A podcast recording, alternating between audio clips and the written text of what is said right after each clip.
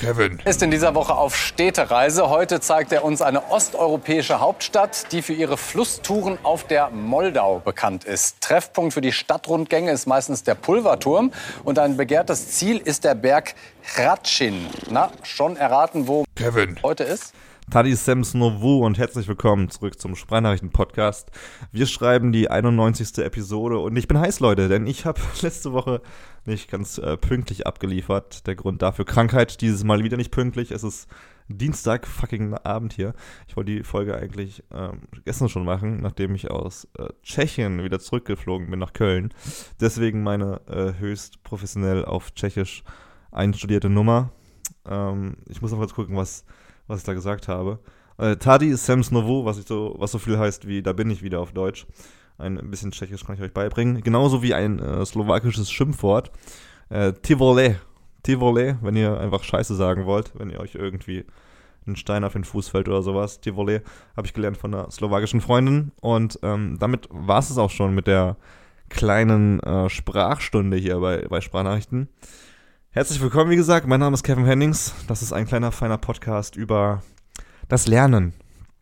Es ist immer schön, Sachen zu lernen, dachte ich mir. Und deswegen dieser Podcast hier, in dem ich sozusagen wöchentlich ähm, euch das erzähle, was ich so Cooles gelernt habe. Für mich. Nicht, dass ich Lehrer bin, aber ähm, einfach das äh, weitergeben möchte ich, was ich gelernt habe. Und da sind schon ein paar Sachen. Und natürlich erzähle ich auch aus Prag, denn da habe ich auch einiges mitgenommen. Aber das bis zum Schluss. Genauso wie eine coole kleine Cook-Empfehlung. Es ist wahrscheinlich kein ganz so großer Geheimtipp mehr, aber immer noch genug Geheimtipp, um dran zu bleiben, um ähm, sich das anzuhören. Oder einfach oh, in die Beschreibung reinschauen, in die Inhaltsbeschreibung der Folge, wo eh schon drin steht, wie dieser Cook-Tipp heißt, weil ich äh, nicht so viel von Clickbait halte. Oder von Bait allgemein, weil es ist ja auch ein Bait, wenn man jetzt einfach euch an der Stange halten äh, möchte. Aber wie auch immer. Es ist eine koreanische Zombie-Serie.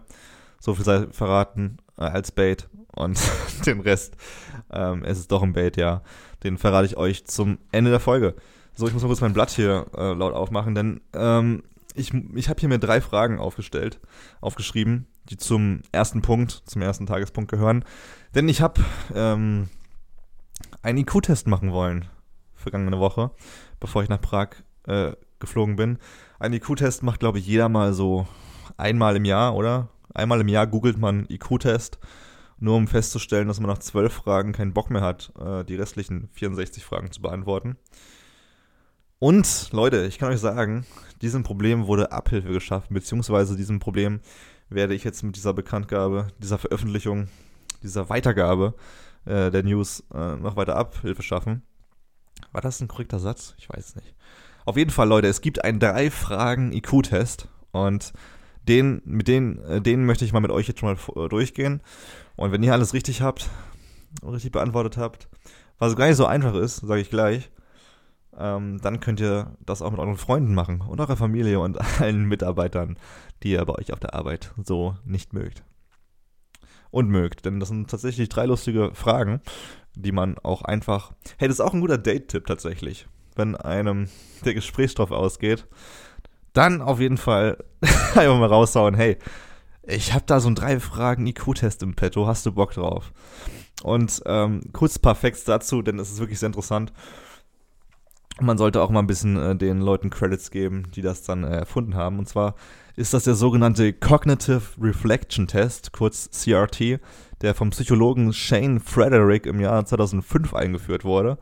Und das sind drei Fragen, bei denen man leicht seiner ersten Intuition folgen kann, ähm, anstatt mal smart zu analysieren, was man also sollte.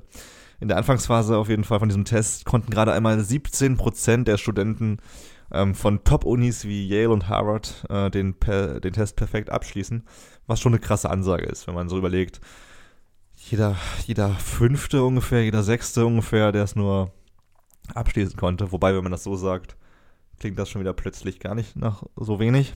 Aber es ist immer noch nicht jeder auf, auf Harvard, auf Harvard, der das lösen konnte. Und deswegen will ich mal anfangen. Und ich finde auch die erste Frage ein bisschen gemeiner als Frage 2 und 3. Denn 2 und 3 konnte ich tatsächlich sofort lösen, was nicht so viel heißt, aber Ähm, die sind lösbar, würde ich mal behaupten. Die erste hat mich ein bisschen mehr abgefuckt. Ich muss kurz aufstoßen. Oh. Jetzt gerade gerade leckeres Stück und Kahne bei mir. Deswegen muss ich aufstoßen. Ähm, Schläger und Kahne-Tipps gibt's auch bald.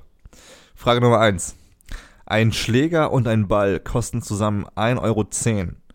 Der Schläger kostet genau 1 Euro mehr als der Ball. Wie viel kostet also der Ball? So, kurze Überlege, Überlegungszeit für euch.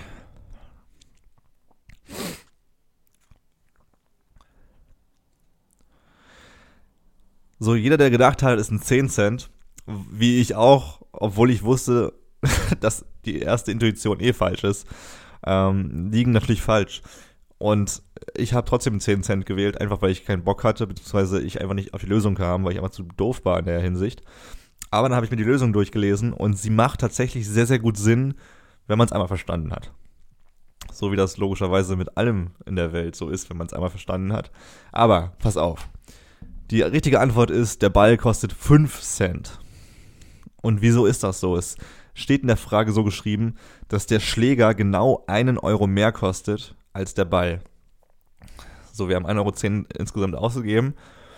Wenn wir jetzt davon ausgehen, dass der Ball 10 Cent kostet, dann müsste ja der Schläger, damit er genau 1 Euro teurer ist als der Ball, 1,10 Euro kosten. Wo wir, wo wir also bei einem Gesamt ähm, von 1,20 Euro wären, was also nicht geht. Wenn der Ball aber 5 Cent äh, wert ist, dann heißt das, dass, dass der Schläger mit 1,05 Euro genau 1 Euro teurer ist als der Ball. Und somit ist 5 Cent die richtige Antwort. Ist ein bisschen tricky. Ich muss sagen, ich habe die Frage auch, ich kannte die Frage auch schon. Vorher habe ich mal irgendwo gesehen und gehört. Habe sie damals schon falsch beantwortet jetzt endlich mit der, mit der, mit der Offenbarung, warum es denn so ist. Und auch die anderen Fragen kennt man, wenn man, wenn man die letzten zehn Jahre mal im Netz war, würde ich behaupten. Aber vielleicht auch nicht, denn und, für diese, für diese Person sind diese Fragen auf jeden Fall. Also Frage Nummer zwei. Wenn fünf Maschinen fünf Minuten dafür brauchen, fünf, Masch fünf Waschmaschinen zu bauen, wie lange würde es dann für 100 Maschinen dauern, 100 Waschmaschinen zu bauen?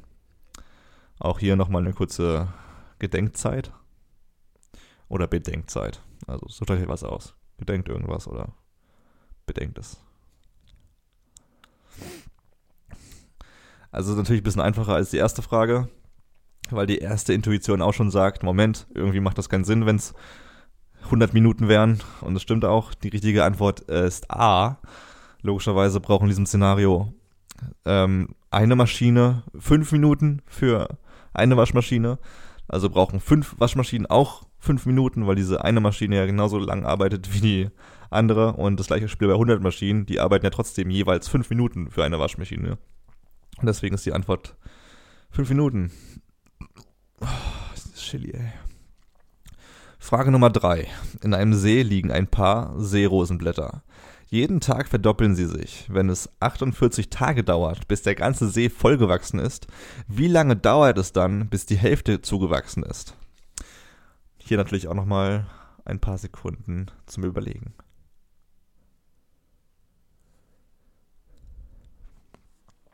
Auch hier nicht ganz so schwer, würde ich behaupten, denn äh, wenn man kurz überlegt, die erste Intuition wäre vielleicht zu sagen, 24 Tage ist die Hälfte, aber ganz, ganz kleine kurze Intuition, ähm, weiter weiß man, nein, ist nicht so. Und dann nochmal, wenn man weiter überlegt, dann merkt man, ah, es sind plus 47 Tage. Äh, es sind 47 Tage in der Antwort. Da, äh, wenn wir am 48 Tage, am 48. Tag einen vollen See haben, dann werden wir ja natürlich einen Tag vorher bloß die Hälfte vom Ganzen haben. Da in der Erklärung steht, jeden Tag verdoppelt sich die Seerosenlage. Also jetzt nicht so schwer. Äh, ich persönlich hatte zwei Lösungs, äh, Lösungen richtig von drei. Weiß jetzt nicht, was es mit meinem IQ macht, denn tatsächlich heißt das ganze IQ-Test irgendwie. Äh, aber es gibt keine IQ-Punkte. Ich glaube, es ist einfach nicht so gut, wenn du gar keine richtige Antwort hast. Es wird jetzt nicht für deine Smartness. Nein, Moment mal. Also es ist, es ist jetzt ein anderer Ansatz bei diesem IQ-Test als, als bei dem, äh, den ihr normalerweise kennt. Es geht eher darum, um zu sehen, wie, wie ich schon gesagt habe, wie sehr sich Menschen auf ihre äh, Intuition verlassen und wie sehr sie analysieren. Das ist immer eine gute Gabe, wenn man erstmal versucht, etwas zu verstehen, etwas zu analysieren. Und ähm, das, da wurden auf jeden Fall die Menschen mit diesem Test ausgesiebt. okay, ganz kurz, euer Kevin aus der Zukunft hier. Ich höre mir den Podcast gerade an, um ihn zu schneiden. Und mir ist aufgefallen, dass jetzt gleich der Part, den ihr jetzt gleich hört, etwas komisch ähm, verzerrt ist. Das hört ihr jetzt gleich. Nur nicht wundern, dass es und denken, dass es an euch liegt oder eurem Gerät. Es war anscheinend mein Problem. Sorry dafür. Aber ist ja auch ein bisschen lustig. Weiter geht's. Boop. Im zweiten Tagespunkt geht es auch in gewisser Weise um den IQ. Denn, äh, Leute, habt ihr euch schon mal versucht, selbst zu kitzeln? Ihr wisst vielleicht schon ein bisschen, worauf ich hinaus möchte. Ich bin jedenfalls jemand, der extrem anfällig ist ähm, fürs, fürs gekitzelt werden. Wenn mich jemand durchkitzeln will und es auch tut, dann ist es nicht ganz so spaßig. Ähm, ich bin so empfindlich an manchen Körperstellen, dass es wirklich wie eine Folter rüberkommt. Und ich glaube, diese Sache mit der Feder und der Folter würde bei mir ultra gut funktionieren.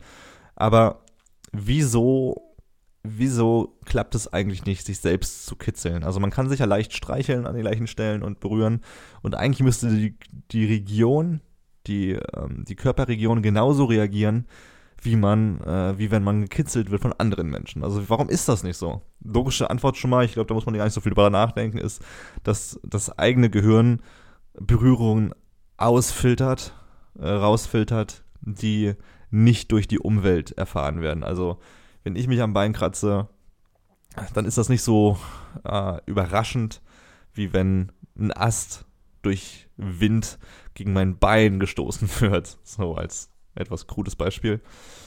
Ähm, der Körper, also das Gehirn weiß also, was für überraschende Reflexe, ne, was für überraschende Berührungen zustande kommen und was für äh, Berührungen eben nicht überraschend sind interessant ist, bevor ich weiter darauf eingehe, ist, dass eben dieser Reflex, dieser Gehirnreflex, diese Entscheidung ähm, bei der Krankheit der Schizophrenie nicht unbedingt einsetzt.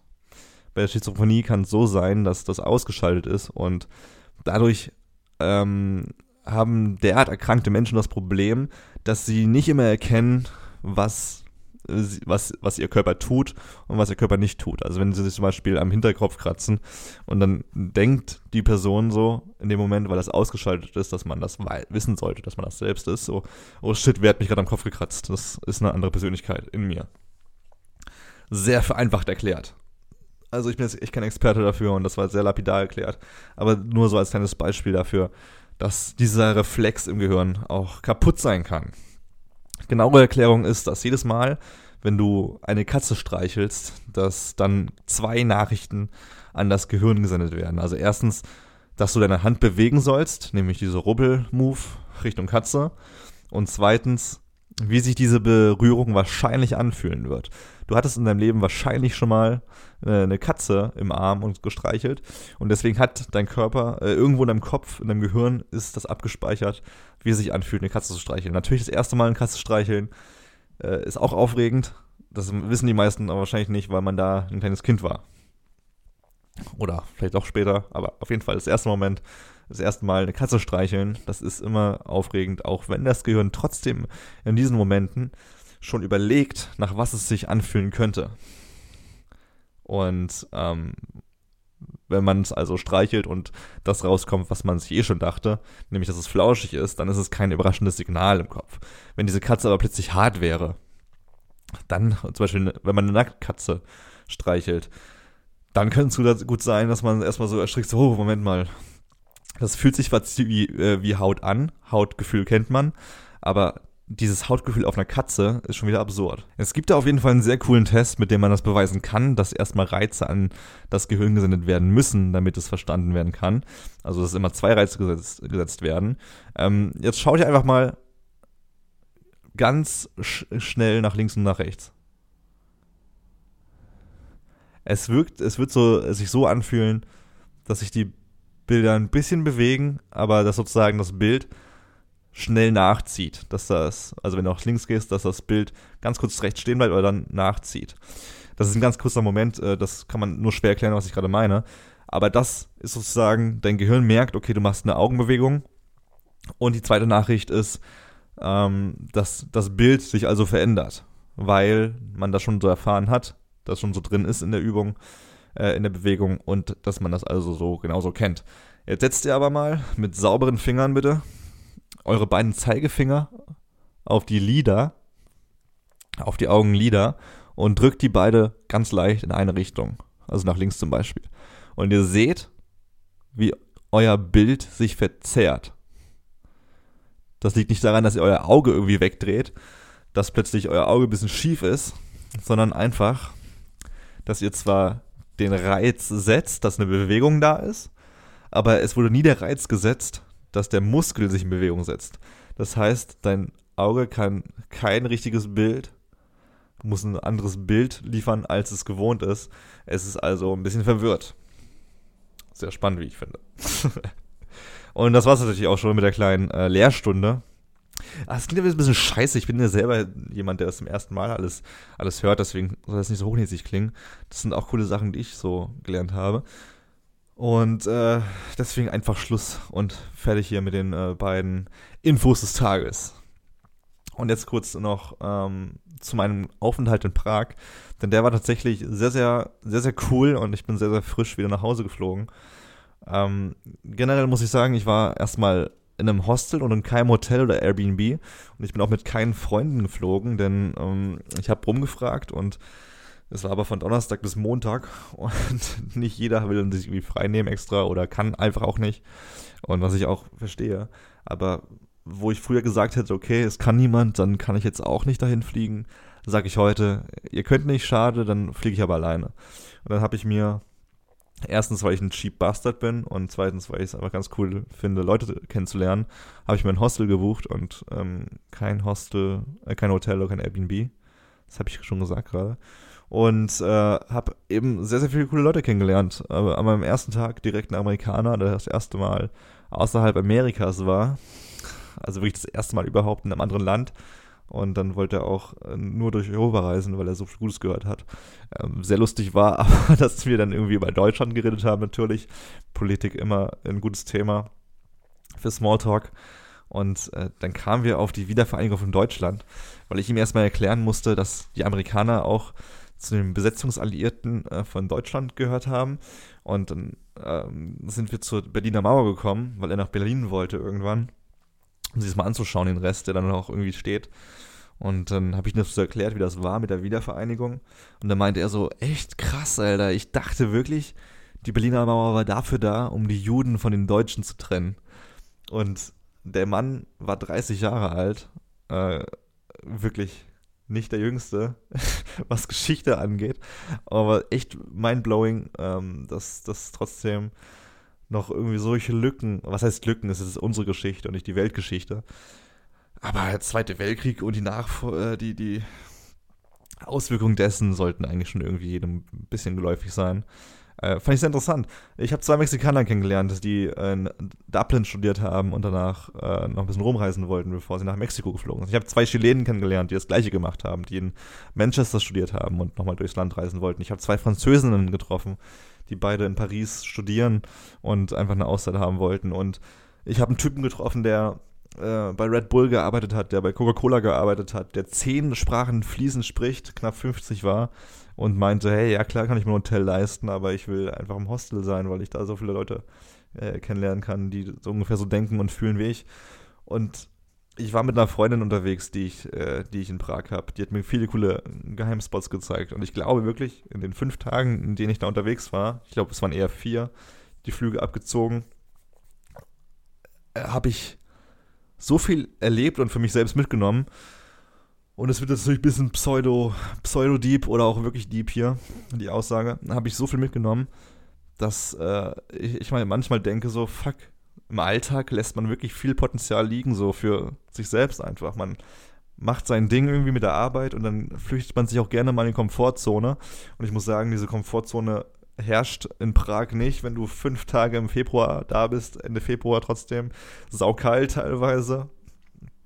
Ich war krank direkt, nachdem ich hingeflogen bin und davor auch schon krank ein bisschen und bin trotzdem losgelaufen, was dem äh, Gesundheitsprozess nicht so geholfen hat. Und äh, habe mich auch echt scheiße gefühlt ein bisschen. Bin trotzdem immer rausgegangen, gelaufen, weil das Hostelbett auch nicht so gemütlich ist.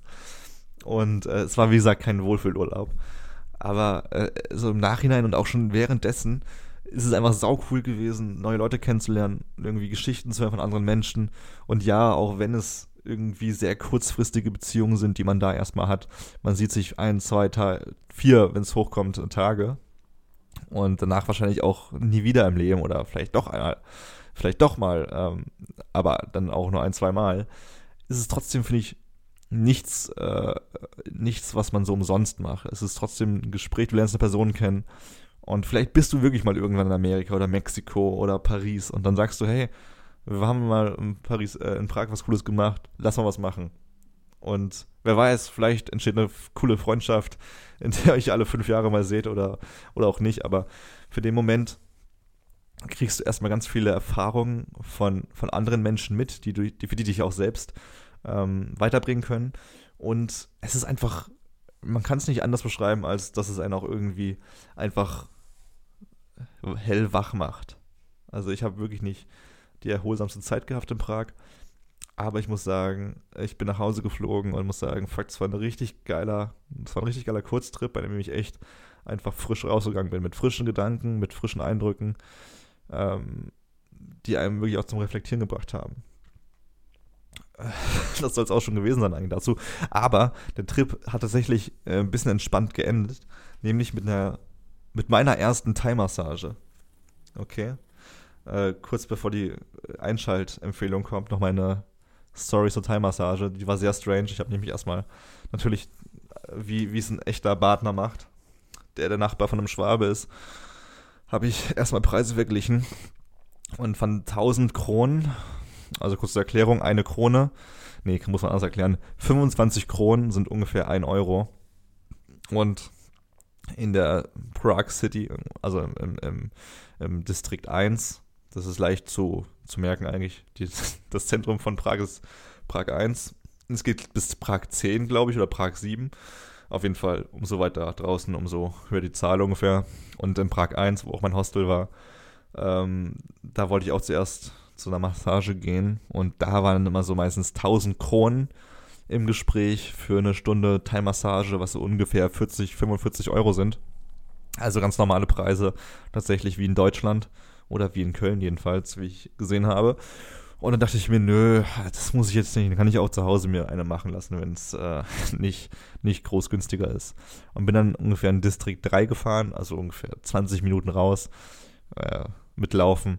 Und habe mir dafür eine für 500 Kronen machen lassen. Und es war schon sehr, sehr strange.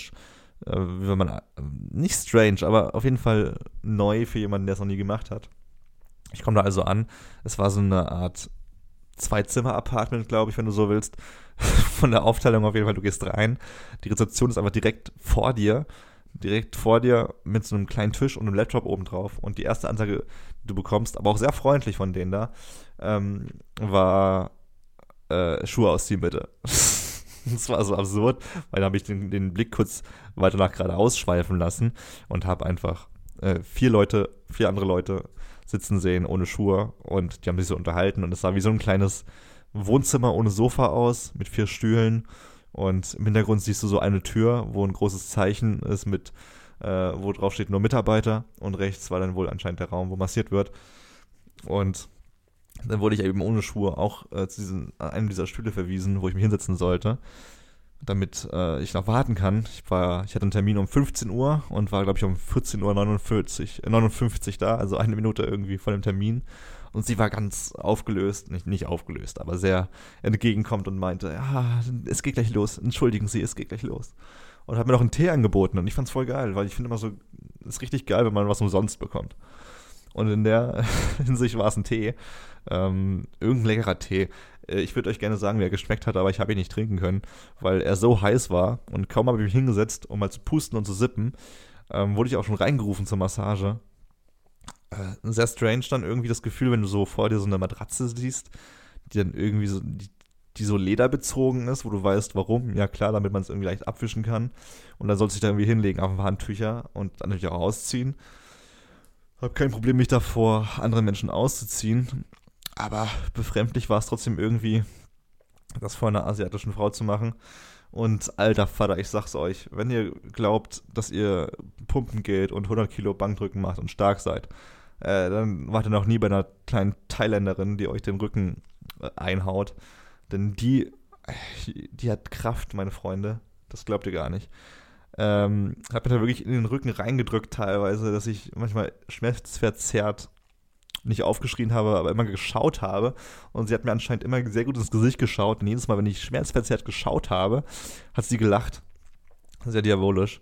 Und äh, ich wusste auch nicht, dass eine Thai-Massage nicht nur den Rücken beinhaltet, sondern sozusagen den ganzen Körper. Ich wurde erst auf den, auf den, auf den äh, Brustkorb gelegt und äh, musste eine sehr krasse Rückeneindrückmassage hinter über mich ergehen lassen. Auch die Arme wurden so ein bisschen eingedrückt und so. Und es war schon gut. Man hat schon gemerkt, wie sich Verspannungen lösen. Es wird aber so, es wird der Muskel so ausgedrückt, wenn du es so, wenn du es so willst, so einfach so ausgedrückt. Dann hat man so gehört. Dann ist die Runtergang zu den Beinen. Ähm, meine Beine sind krass verspannt gewesen, was auch daran lag, dass ich einfach jeden Tag so zehn Stunden rumgelaufen bin, gefühlt. Und auch in echt. Da hat es echt wehgetan teilweise. Dann hat sie mich umgedreht einmal kurz, hat meine Brust so eingedrückt, hat mein Gesicht massiert. Dann ist sie, hat sie nochmal meine Beine akrobatisch verrenkt. Dann sollte ich mich hinsetzen. Dann hat sie mir die Beine in den Rücken gerammt, während sie meine Arme gepackt hat von hinten und mich nach hinten so gedrückt hat. Also mich so mit den Füßen reingedrückt hat sie mich und nach hinten gezogen. Und äh, es war sehr lustig. Ich bin ein ziemlich großer Typ, 1,96 ungefähr, und sie hat sehr oft geflucht ob auf Thai oder auf Englisch. Es war immer ein Mix, dass sie nicht immer alles so hinbekommen hat, wie sie wollte, weil ich so groß bin. Aber es war auf jeden Fall eine sehr, sehr äh, strange. Ich habe mich auch sehr oft entschuldigt, dass es meine erste Thai-Massage ist und äh, äh, ich, ich, nichts dafür kann, dass ich, dass ich jetzt nicht weiß. Manchmal macht der, äh, blockiert der Körper auch, obwohl man sich entspannen will. Ich war super entspannt eigentlich. Also ich dachte mir, ich habe echt keine Probleme damit, dass mich jemand anfasst. Und ähm, locker lassen und so kriegt, krieg, glaube ich, jeder hin. Aber ist nicht immer so. Dann denkt man so, okay, ich bin jetzt locker und dann drückt sie dreimal an den gleichen Punkt und dann merkst du aber beim dritten Mal, ah, okay, ich kann noch lockerer werden. So. Das ist immer ein bisschen absurd gewesen, ähm, wenn man so seinen eigenen Körper nochmal neu äh, kennenlernen durfte. Aber generell muss ich sagen, riesige Empfehlung für eine Thai-Massage. Ich habe mir auch sofort gedacht, ich war sehr, sehr beseelt danach, bin da rausgegangen. Äh, ich durfte mich anziehen und äh, wurde dann erstmal nochmal hingesetzt. Ich sollte mich hinsetzen und mir wurde nochmal ein Tee gebracht. Äh, ich habe mich so gefreut, weil es gab wieder was umsonst und diesmal konnte ich ihn wirklich trinken. Habe mir aber schon mal meine Schuhe geholt, weil ich mich nebenbei anziehen wollte. Und dann müsst ihr euch vorstellen, es sind sechs Stühle. Äh, ich bin auf den verbliebenen sechsten gegangen, als ich fertig war. Und plötzlich kam ein neuer Kunde durch die Tür nachdem ich mich hingesetzt habe. Und er checkt kurz einmal Rezeption und die Rezeptionistin dreht sich um, schaut mich an und mit so einem mitleidigen Blick ein bisschen so, wie sie meinte, na, du bist der Einzige, der, der schon fertig ist, würdest jetzt aufstehen? Und weil ich natürlich so entgegenkommend bin, bin ich sofort aufgestanden und ähm, habe den armen Mann sitzen lassen. Äh, ich habe Ende der Geschichte, ich habe nicht einen Schluck Tee getrunken, von dem der umsonst war. Ich hätte, ich hätte so gerne. Aber naja, kann man nichts machen. Kommen wir lieber zum, zum Einschalttipp, meine, meine Freunde. Ich weiß nicht, ich, ich schaue manchmal zu viele Kollega-Vlogs oder Videos an, an sich, dass ich diesen, diesen Slang reinbringe, meine Freunde. Ich habe ein abscheuliches Monster im Königspalast gesehen. Ich wüsste gern, wo mein Vater ist.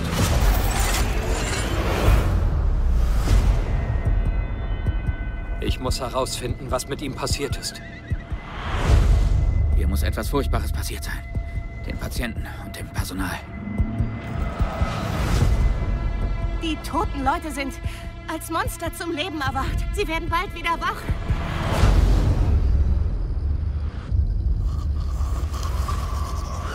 Also der Einschalttipp diese Woche ist äh, ganz klar und auch weil es das einzige ist, was ich gesehen habe aufgrund der Reise. Ähm, Kingdom, die eine koreanische Zombie-Serie auf Netflix, bei der es darum geht, dass im äh, welchem Zeitalter. Ich kann es nicht ganz verknüpfen, welches Zeitalter das ist, weil es in Kroja spielt, aber ich würde mal sagen Mittelalter, weil es keine Waffen gibt, wie in den meisten Zombie-Serien, die meistens aus Pistolen bestehen. Es gibt nur Schwerter. Und äh, das ist schon mal einer der coolen Punkte in dieser Serie. Der zweite Punkt ist die Story an sich. Die erste Folge sieht man eigentlich keinen richtigen Zombie. Sorry für den doofen Spoiler, den traurigen Spoiler. Ähm, aber das ist gar nicht schlimm, denn die Story wird in der ersten Folge, die eine Stunde geht, es sind sechs Folgen insgesamt mit jeweils einer Stunde. Die Story wird so aufgebaut, so geil, äh, so geil dramatisch auch, wie so ein, wie so ein Opernstück ein bisschen, dass es äh, ein nicht wurmt, das nicht gesehen zu haben, sondern dass es einen wurmt, dass es nicht sofort weitergeht. Äh, es geht zwar direkt weiter, weil man die zweite Folge direkt anmachen kann, aber es ist erstmal natürlich Pause und Abspann. Und das ist nervig, weil es doch sehr, sehr spannend gemacht wird und dann äh, in einem kleinen Höhepunkt endet und man weiß, okay, jetzt geht die Sau äh, richtig los hier. Und äh, auch vorher dachte man sich schon so, ja, ist mal ein anderer Ansatz, eine äh, Zombie-Apokalypse einzuleiten. Und äh, da stellen sich schon sehr viele Fragen auf, die äh, The Walking Dead zwar auch immer noch nicht gelöst hat, nach knapp acht Staffeln sind wir gerade. Aber ich bin guter Dinge, dass es bei Kingdom etwas smarter verläuft alles. Ähm, ich finde auch super, wie die Detailliebe ist. Selbst der vierte Zombie in der 36. Reihe hinten links ist genauso schön modelliert und äh, er gibt sich genauso viel Mühe wie der äh, ganz vorne, der, der da rumsteht und, und spielt. Es ist einfach wirklich cool, die, äh, man, man spricht den Koreanern gerne an, dass sie sich Overacting-mäßig äh, geben. Hier gar nicht der Fall, finde ich. Also es ist einfach, es ist wirklich sehr hingebungsvolles, engagiertes Schauspiel. Es ist sehr stark, jeder gibt sich Mühe, ob Zombie oder Hauptdarsteller. Es ist High Budget an sich. Also wenn man ein bisschen skeptisch ist, oh, asiatischer Zombie und dann noch aus Korea und eine Serie. Ey, wirklich, da muss man nicht keine Skepsis haben. Es ist wirklich riesiges äh, High-Budget-Budget. Das war jetzt eine richtig dumme Aussage. Ähm, äh, das Storytelling ist wirklich sehr gut, wie gesagt. Die Charaktere, die Charaktere sind wirklich sehr gut aufgebaut. Sie gehen, einem, äh, sie gehen einem auch richtig ans Herz, was oder das Gegenteil, wenn man jemanden hasst. Das ist mir bei Game of Thrones in der Art tatsächlich nur bekannt und ein paar anderen sehr guten Serien. Ähm, ja, ich würde sagen, schaut da mal rein und lasst mich wissen, wie, wie ihr das findet. Ist auf jeden Fall mein äh, großer Netflix-Tipp äh, derzeit. Ich bin jetzt wieder zurück in Köln, arbeite auch fein. In Köln steht aber auch Karneval an, deswegen weiß ich nicht, ob ich überhaupt was Neues zu schauen bekomme äh, bis nächste Woche. Aber ihr werdet die Ersten sein, die es erfahren. Und dann gibt es auch wieder nächste Woche einen Tipp. Das war es auch schon, würde ich gar nicht behaupten. Das war auch schon ein bisschen länger als gedacht. Ähm, das soll es aber auch gewesen sein. Das waren zwei Infos, nenne ich sie jetzt einfach mal, die ich rausgegeben habe. Es war ein kleiner äh, Prag-Bericht, auch wenn ich sehr wenig über Prag gesagt habe. Ist eine schöne, super schöne Altstadt, äh, in der man ein tolles Wochenende verbringen kann. Ich war vier Tage da ganze. Bisschen viel, ich glaube zwei Tage, zwei, drei maximal würden mit ausreichen. Aber man kann auch ein bisschen rausfahren und in den Zoo gehen und sowas, was ich gemacht habe. Das war schon sehr schön. Und Kingdom schauen, tut das. Und äh, dann wünsche ich euch eine tolle Woche. Und bis nächste Woche, wo es wieder pünktlich am Sonntag dann weitergeht mit der 92. Folge. Ich freue mich. Macht's gut.